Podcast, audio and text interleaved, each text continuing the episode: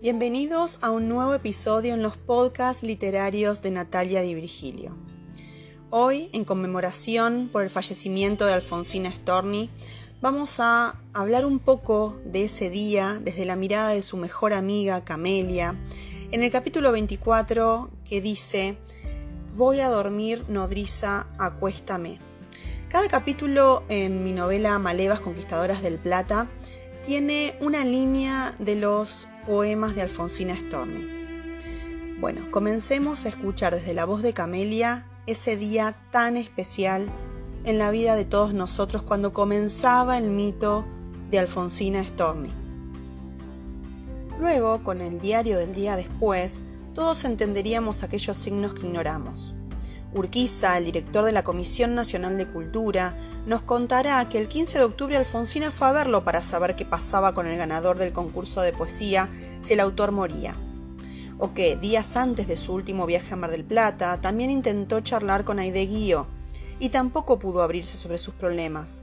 O cuando Margarita le pidió aquel 16 de octubre paseando por el Tigre que recurriera a toda su fuerza para combatir su neurastenia y evitar quitarse la vida y ante la negativa de Alfie le prometió rezar por ella. Si hasta Alejandro le dijo antes que el tren se fuera besándose los dedos con un gesto de despedida que se iba contenta, pero que le escribiera porque lo iba a necesitar. ¿Dónde estábamos quienes la queríamos para defenderla de sus sombras? ¿Por qué no supimos salvar a mi pequeñita amiga de la certidumbre de estar condenada y de la terrible lucha consigo misma? ¿Por qué no quisimos ver en su aparente serenidad la disposición férrea de dirigirse al sueño eterno? El viernes 21 me desperté sobresaltada. Había tenido una pesadilla en donde veía una multitud despidiendo a alguien en las orillas del mar. Celinda, la mucama, me llamó el lunes para contarme que el domingo por la noche estuvo el doctor Cerebrinsky y que Alfonsina seguía con muchísimo dolor en su brazo, que cada vez le costaba más escribir y que la había dejado lista para dormir. La única sorpresa que me contó Celinda es que en el día anterior, desde temprano, sentada en el jardín, Alfie le pidió que rezara en misa por ella. Apenas me levanté, llamé a Alejandro, su hijo, para contarle sobre mi sueño del otro día y para escuchar noticias de mi amiga, porque siempre que intentaba hablar con ella no tenía suerte. Tampoco dormí bien, pero la dueña del hotel en Mar del Plata me llamó y me dijo que está estable aunque muy cansada. Suspiré con alivio que Celinda fue hasta el dormitorio con el desayuno, no obtuvo respuesta y entonces la dejarán descansar hasta el mediodía. Quédate tranquila, Camelia, que cualquier cosa yo te aviso. Nos despedimos sin esperar lo que en pocas horas estaríamos por enterarnos. Al mediodía, la noticia ya era oficial. Ha muerto trágicamente Alfonsina Storni, gran poetisa de América. A las 8 de la mañana, dos obreros de la Dirección de Puertos notaron que a poco más de 200 metros de la playa La Perla flotaba algo parecido a un cuerpo. Uno de ellos se arrojó al agua mientras el compañero dio aviso a la comisaría de la zona y a la subprefectura. Entre los cuatro acercaron el cadáver a la orilla y descubrieron que era una mujer vestida con ropas de buena calidad y que su cuerpo había estado pocas horas en el agua. Una ambulancia la llevó hasta la morgue del hospital de Mar del Plata y allí el doctor Velati reconoció a Alfonsina. Por la radio explicaban más detalles, pero yo no quería dar crédito a esa tragedia. Dominga había avisado a León que viniese porque yo estaba con un ataque de nervios, llamando a Alfonsina sin cesar y no podían contenerme. Suponen que mi amiga se arrojó al mar desde la escollera de su querido club argentino de mujeres, ya que uno de sus zapatos se encontró perdido entre las piedras, como una huella enganchada a aquellos hierros antes de morir. Imaginé sus luchas y cavilaciones antes de hacerlo, su dolor como una especie de camino lento, pisando de a poco más y más profundo hasta ser absorbida por su adorado mar. A las siete y treinta de la mañana, cuando el ataúd había arribado a Constitución después del homenaje realizado en el Colegio Nacional de Mar del Plata, mis ojos no podían creer las filas de alumnos del Instituto Labardén y la multitud que estaba para recibir los restos de mi amiga. Vi a Alejandro, Arturo Capdevila, Enrique Banch, Fermín Estrella Gutiérrez y Manuel Ugarte llevar el féretro a la sede porteña del Club Argentino de Mujeres y comenzamos la despedida de Alfonsina. Manuel además había dejado rosas blancas en las manos de mi amiga como un homenaje íntimo. León llegó apenas le avisó Dominga trayéndola a ella y a Filipo para el último adiós. Nos dimos un beso y estuve la última media hora abrazada a su cuerpo, pegados a ese horrible cajón donde yacía mi amiga. Felicitas no se sentía bien. Su panza le había dado un tirón por los nervios de la noticia, dejándola en cama junto a Carlos que la cuidaba.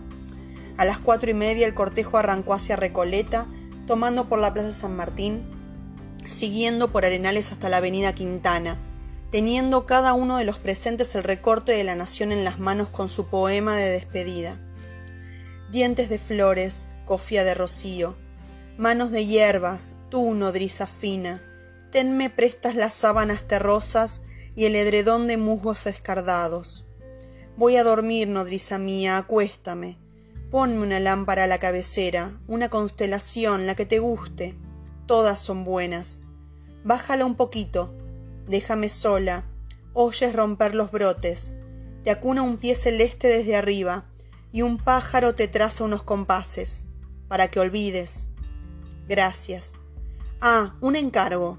Si él llama nuevamente por teléfono, le dice que no insista, que he salido. El público no dejaba de sumarse y tardamos una hora en llegar hasta el cementerio.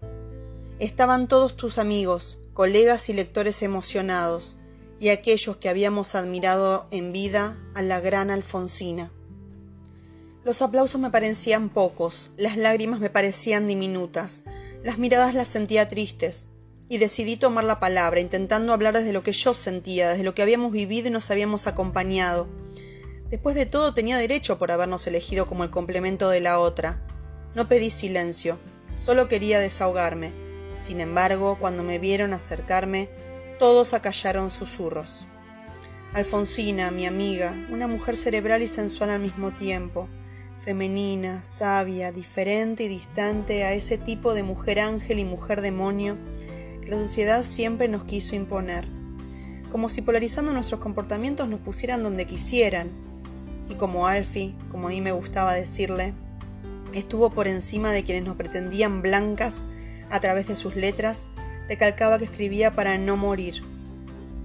Se hizo un silencio pesado, tragué saliva y los miré uno por uno, aunque evité detenerme en Damiano. Y vaya si lo lograste, querida mía, miré al cielo. Desde hoy vivirás por siempre en nuestras almas y en nuestras bibliotecas, como la loba que siempre fuiste y pretendiste ser. Esta vez los aplausos no terminaban y yo estaba más mareada que nunca. León me abrazó y rozó mis labios. Seguía sin entender lo que pasaba, veía a los amigos de Alfonsina, de Damiano, a mi hijo, y esperaba verla aparecer en cualquier momento para decirme que le habían encantado mis palabras. La necesitaba diciéndome Cami, volá, viví, soñá, amá. Pero pasaban las horas. Mientras los últimos oradores seguían sus loas, antes de que los restos de mi amiga fueran a descansar a la bóveda familiar de los Botana por ofrecimiento de Salvadora, y ella continuara durmiendo en paz. Damiano y la chica que estaba con él no nos acompañaron hasta el panteón. No sé por qué, pero agradecí que no vinieran y que el padre de mi hijo me diera espacio. Le pedí a León que llevara a Filipo y a Domingo a casa. Necesito un momento a solas para despedirme de Alfonsina, por favor. Asintió en silencio, giró sobre sus zapatos marrones y me dejó allí descentrada, distraída, rara, mientras él tomaba las riendas de mi familia por un rato. Te fuiste nomás, no esperaste a lo natural y me da rabia, me das rabia. Me enjugué una lágrima que dijo más que mi lengua enojada. ¿Y qué voy a hacer ahora? ¿Quién me va a aconsejar que luche por lo mío si vos te rendiste dejando una simple poesía de despedida? ¿Te pensás que podés darte el lujo de dejarnos sin tus ideas, sin tus abrazos, sin tus letras? Me di cuenta que había estado bastante tiempo y que era hora que volviera al mundo de los vivos con mi hijo y mis seres queridos. Recuerdo que una vez dijiste que el mejor homenaje que podemos hacerle a un fuerte no es enterrar su tragedia, sino penetrarla sin miedos.